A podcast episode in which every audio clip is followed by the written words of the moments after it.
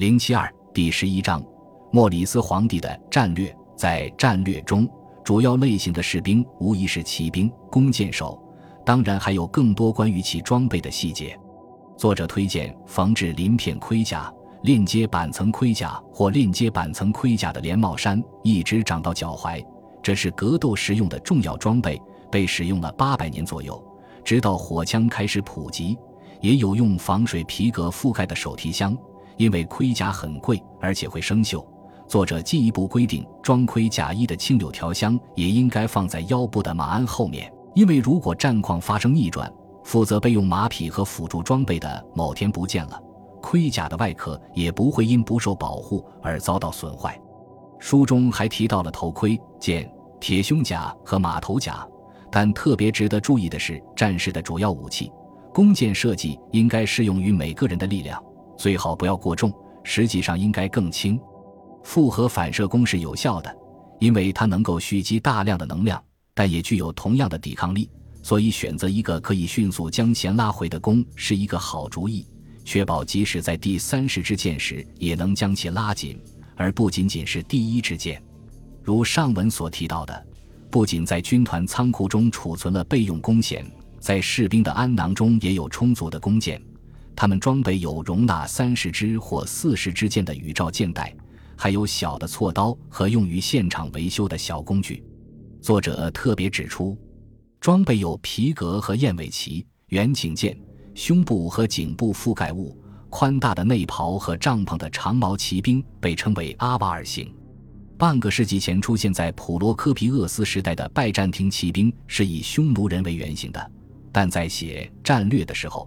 拜占庭人已经多次受到阿瓦尔人的攻击。阿瓦尔人是突厥人中第一批到达西方的骑兵，他们不仅拥有与匈奴人相同的复合反射弓箭，还在迁徙途中从另外两个先进文明那里获得了许多其他装备。中国文明是他们的发源地，而在向西迁徙的途中，到达中亚的贸易城市时，他们遇到了伊朗文化。与匈奴人不同。阿瓦尔人从一开始就可以构建并操作精心设计的工程设备，可能包括牵引式投石机，并以其强大的简洁性淘汰了之前所有的制石器械。此外，他们很可能在西方引进了一种最著名的装备——斯卡拉。stair 的字面意思就是马凳，依附在马鞍上的应该是两个铁制品。阿瓦尔语的对应词汇已经失传了，这是不幸的。原因是它本可以佐证马镫的起源，后者的诞生已成为最受争议的话题之一。与不懂骑射的历史学家所宣扬的神话相反，马镫并不是让骑兵用长矛冲锋而不被冲撞倒地的必要条件。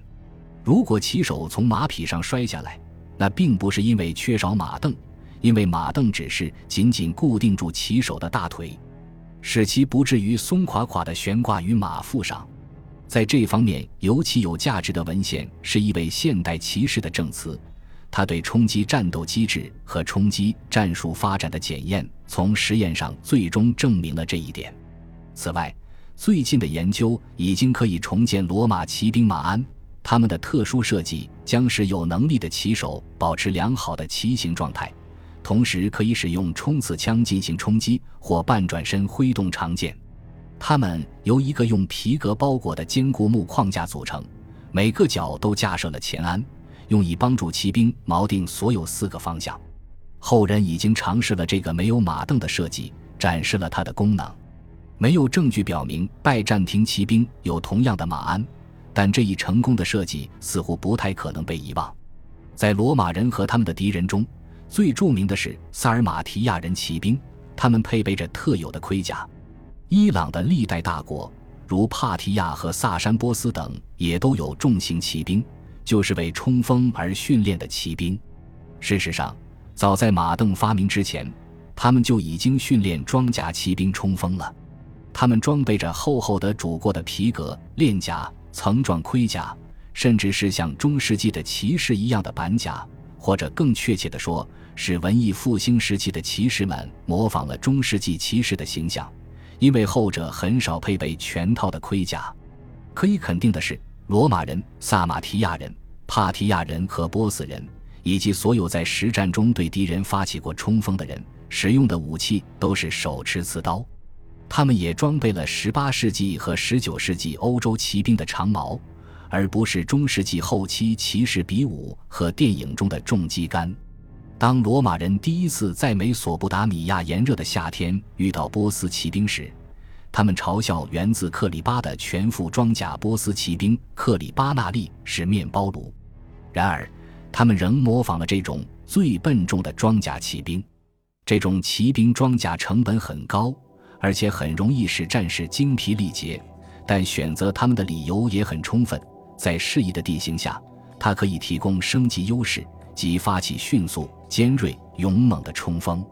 五世纪的《百官制》列出了十个军团单位的名称，其中有几个单位的名称表明了他们的东方起源。Aquites Primi Carbonaria Parsi 指的是阿萨西斯帕提亚。第二军团和第四军团分别是 Equites Secondi Carbonarii Parsi 和 Equites Corti Carbonarii Parsi。Equites Persi Carbonarii 是波斯装甲骑兵，Cunius Equitum Secondorum Carbonarium Palmerinorum 是帕尔米安装甲骑兵第二中队。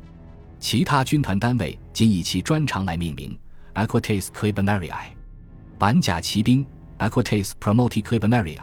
高级板甲骑兵。还有 Equites Sagittarii Carbonarii 装甲弓箭手。同样的，正如我们所指出的，百官制不可能是一份精确的军队人员清单。无论何时，它都可能包括那些已经退役却仍在领取工资的部队名单，同时不包括已在首都却还没有注册的新队伍。此外，军事编队倾向于保留传统的头衔，即使他们实际的组成性质发生了变化。当代美国陆军的装甲骑兵团已经没有马匹了，而步兵师却有许多坦克。因此，当《百官志》中的某一部分被编辑时，没有人能说出书中罗列的全副装甲骑兵军团的实际性质。但如果他们本来没有装备独特的板甲，就很难被命名。《百官志》中还列出了另一类注定要流传更久的重型骑兵——全身包裹式重骑兵。他们也全副武装，以面对近距离的战斗。他们同样受过使用长矛冲锋的训练，但至少他们最初的装甲不像克里巴纳利的那样重。这些士兵没有配备更重的钢板或板层盔甲，而是缝制了规模化的盔甲或链甲，就像战略中提到的那样，或者用煮熟的皮革或厚厚的布制成盔甲。如果一开始织得很紧。就可以多层缝合打结，就像一种原始的方轮。百官制中列出了九个单位，其中一个单位的历史或许可以追溯到三世纪，即埃及南部底比斯的 a l l Prima i l v i a Cataphractum，而其他军团则在现代用语中被简单的列为，也就是骑兵部队或中队。但 Tunis 及 Aquitum Cataphracterium 等由指挥官亲自领导的部队，以及在不列颠的莫尔比奥。Prefect Sequitum Cataphracterium 除外，在长期的军团转型中，即使他们古老的名字依然流传着，但是两种装甲骑兵的区别很有可能已经消失了。显然，马镫的历史重要性被过分夸大了，特别是小林恩怀特所做的说明。他试图在这个狭窄基础上建立一个完整的关于社会变革的解释，实际是一种诡辩。但是毋庸置疑。马镫增加了所有种类骑兵的相对战斗价值，使所有形式的骑乘更为便捷。穿着铠甲的人不能像罗马人所训练的那样轻易上马，而是需要踩在马镫上。在战斗中，马镫增强了骑兵的横向稳定性，无论是在他们挥舞着剑和狼牙棒时，还是冲锋时。最重要的是，马镫可以让弓箭手掌握足够多的技能，无论是小跑。慢跑还是疾驰，都能令他们笔直地站在马背上，同时放出他们的箭，这极大的提高了命中率。在战略中没有提到板甲射手，而全身包裹式重骑兵已经进化成装备有鳞片或链甲防护的初级长矛射手。在百官制中没有提到全身包裹式重骑兵，而全身包裹式重骑兵正是他们的前身。本集播放完毕，感谢您的收听，喜欢请订阅加关注，主页有更多精彩内容。